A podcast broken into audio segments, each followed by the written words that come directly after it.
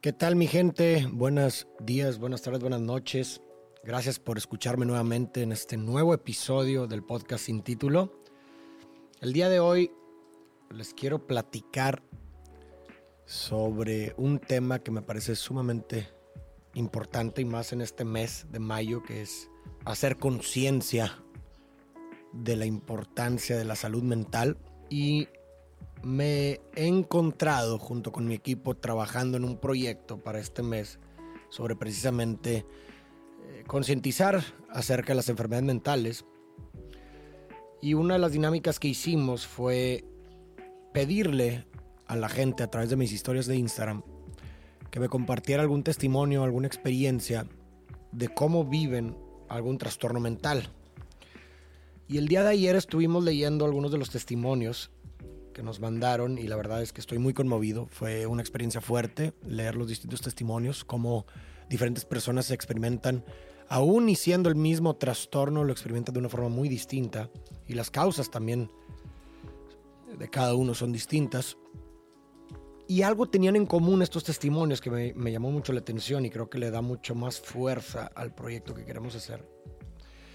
Que es que prácticamente todos los testimonios tenían un patrón de estigma inicial, ya sea del propio individuo o de sus cercanos. Un estigma a las enfermedades mentales, un estigma al pedir ayuda, un estigma y un prejuicio al padecer este tipo de enfermedades. Y creo que pues eso es un reflejo de una realidad. Me parece que existe un estigma bastante consolidado en los temas de enfermedad mental. Y es algo que me parece muy irónico y chistoso, no de una forma como despectiva, sino una forma de ironía. De cómo es posible que una persona que se enferma físicamente recibe simpatía, ¿verdad? Toda la gente allegada a él recibe pues su apoyo, está ahí, le lleva regalos, lo que tú quieras. Pero una persona que padece una enfermedad mental, que sigue siendo una enfermedad, así como una enfermedad física, lejos de recibir simpatía, recibe prejuicio, recibe estigma, recibe alienación. Y eso me parece muy, muy irónico. ¿Cómo es posible? ¿En qué, en qué momento hicimos esa distinción o esa separación? ¿O por qué cierto tipo de enfermedades simbolizan o representan un objeto de simpatía y otras enfermedades representan un objeto, insisto, de prejuicio o de alienación? Muchas veces, digo, leyendo, insisto, los testimonios, uno siente impotencia, ¿no? Al observar cómo personas en su juventud, en su adolescencia, que ya estaban conscientes de que algo estaba mal con ellos, pues recibían de sus responsables, de sus papás, tutores y lo demás, pues una alienación, una negación de, de ayudarles a pedir apoyo terapéutico y, entiendo que esto se debe a mucha ignorancia sobre el tema y muchas veces no hay una mala intención, insisto, pues el estigma eso es lo que hace. ¿verdad? Genera un cierto estereotipo, genera una cierta idea de algo que, que de pronto hace que exista esta tendencia por una resistencia hacia este tipo de cosas. Y hay que entender una cosa sobre la terapia sobre el rol del psicólogo. El, psicólogo es una herramienta, es un, se vuelve teoría eh, en, una en una intervención, en, una, en un tratamiento terapéutico. Obviamente cada persona es un mundo diferente, se, se, debe tratar caso por caso. Va a haber distintos trastornos que van a requerir de diferentes terapias, van a haber distintos trastornos que van a requerir de distintos métodos. Pero finalmente el terapeuta funge como esta herramienta que te hace romper con los mapas con los que tú concebías la realidad. No cada uno de nosotros tiene un lente con el cual concibe la realidad, un lente constituido por creencias, por historia, es tu punto de vista acerca del mundo.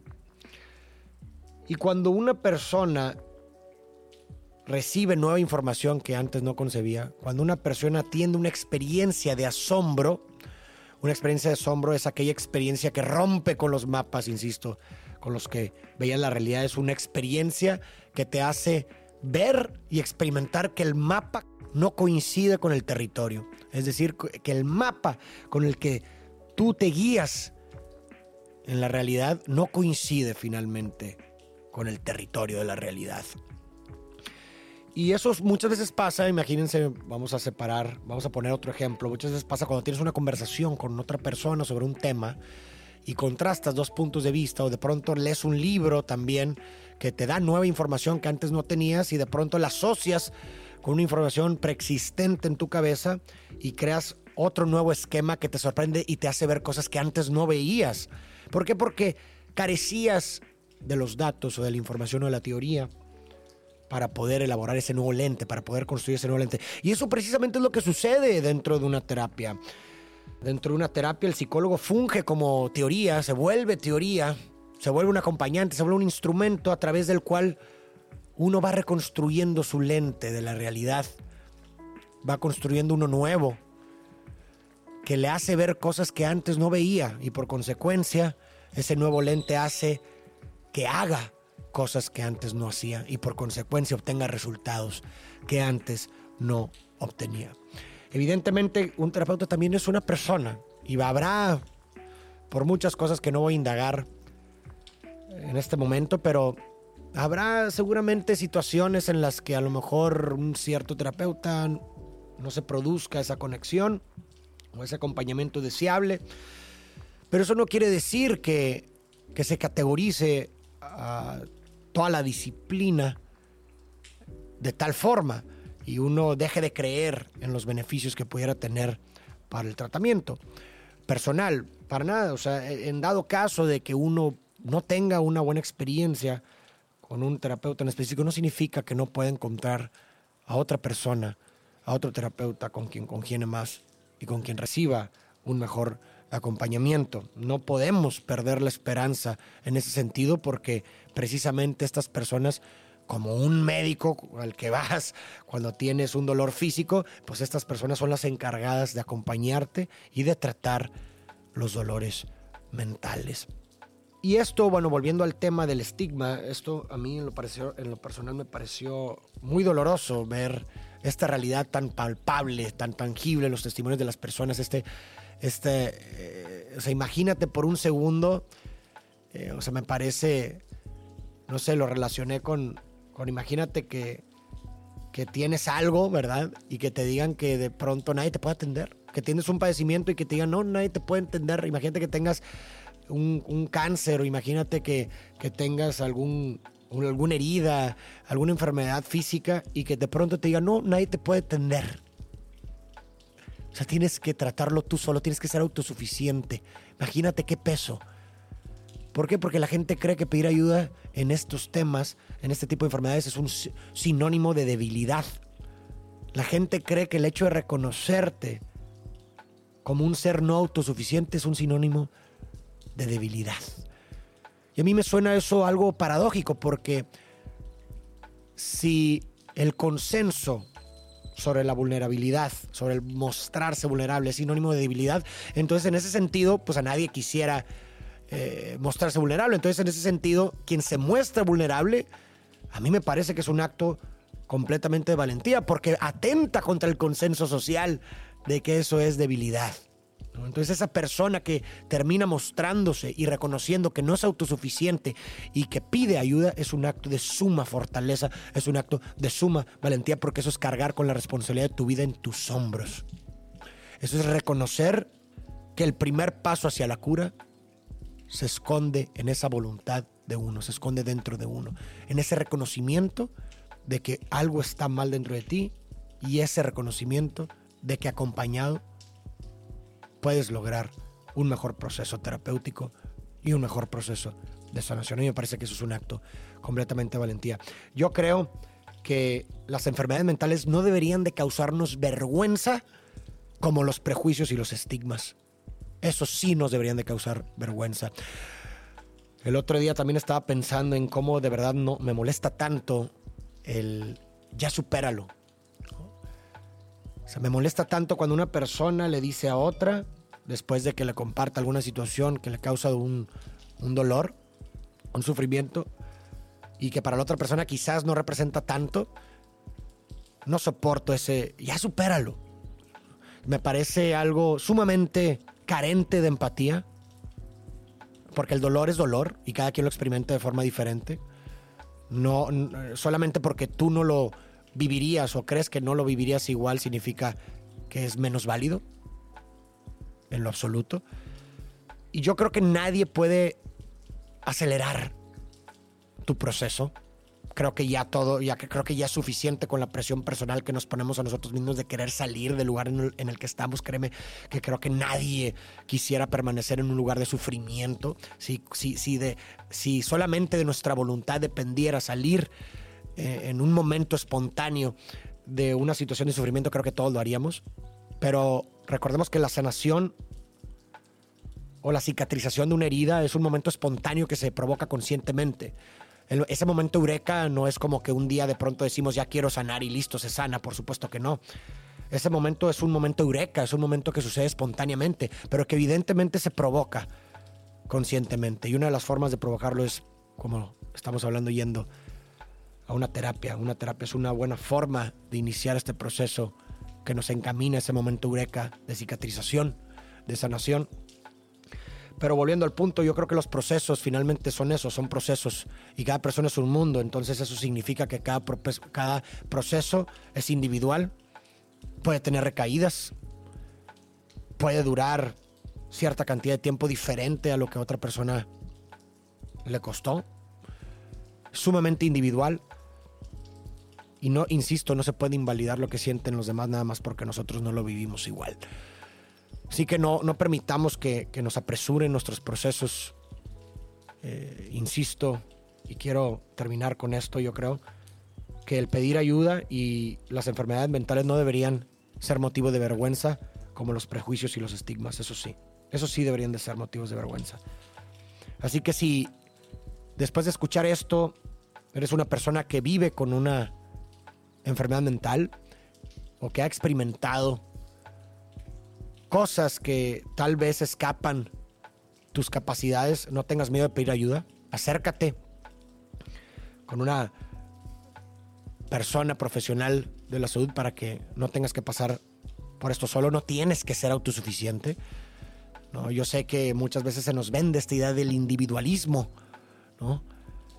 Eh, eh, moderno que sumamente que, que a veces rebasa la línea del egoísmo, no tienes que ser autosuficiente. Y también otra cosa es que si por alguna razón, porque esto también me llegó mucho de muchas personas que no tenían los recursos económicos para poder acudir con una ayuda profesional, si definitivamente no hay forma en la que puedas tú acudir con un profesional de la salud por alguna limitante personal, acércate con tus seres queridos, acércate con personas que te escuchen, no tienes que cargar con esto solo. Descarga. La palabra es la muerte de la cosa, decía Lacan, porque la palabra se vuelve ese instrumento a través del cual el sentir se descarga. Porque las emociones y las vivencias que se vuelven traumáticas y que se reprimen no se desvanecen, sino que postergan su salida mientras que te pudren por dentro. La palabra es la descarga, por eso cuando de pronto nos pasa algo y le hablamos a un amigo y nos desahogamos, precisamente le llamamos eso un desahogo y nos sentimos mejor porque precisamente ya no es nuestro para cargarlo, sino que hemos encontrado un otro sobre el cual podemos también apoyarnos. Ese dolor se vuelve mucho más ligero cuando se comparte. Y más aún cuando se comparte con alguien que te escucha, que no te juzga, y creo que ese mensaje también va para todas esas personas que conocen a alguien que pudiera estar viviendo un momento duro o que vive con algún trastorno, pues eso también sirve para ser más empáticos, para no invalidar el sentir del otro, para no hacerlo menos, sino sirve como escucha. Empújalo a que busque ayuda y si no puede, tú escúchalo, estate al pendiente, muéstrate empático, compasivo. No trates de juzgar lo que siente, no trates en sí de decirle qué hacer, simplemente sirve como una escucha, porque muchas veces la gente solo necesita eso, solo necesita alguien que le escuche, no que le diga qué hacer. Y no te sientas mal por no saber qué decir, porque muchas veces la gente siente eso, siente una responsabilidad de decirle qué hacer al otro. A veces, insisto, el otro no espera que le digas nada, simplemente espera un abrazo del oído, un abrazo de tu oído, que pueda abrazar todo ese dolor y de esa forma descargarlo. Creo que, pues bueno, podemos terminar este episodio de esta forma. Hablemos del tema, compartan este video para que podamos poco a poco destruir ese tabú y ese estigma que rodea a las enfermedades mentales, que insisto, son como cualquier otra enfermedad, por eso se les llama enfermedades. Y así como, vuelvo al punto inicial, así como las enfermedades físicas reciben simpatía a nosotros, pues las enfermedades mentales no deberían de recibir prejuicios, sino también simpatía, empatía y compasión. Les mando un fuerte abrazo, espero que les haya aportado este episodio y este proyecto que les venía contando de donde surge este episodio, pues va a ser, vamos a hacer una serie de piezas de contenido pequeñas inspiradas en los testimonios de estas personas que nos, que nos mandaron sus experiencias. Los vamos a subir yo creo que dos semanas intensas a finales de este mes, eh, de una pieza yo creo que cada día, con el propósito, insisto, de quitarle este tabú, de desestigmatizar las enfermedades mentales y que se hable más del tema y hacer mucho más normal la pedida de ayuda para que no pasen por esto solos. Les mando un fuerte abrazo y espero que tengan un excelente día.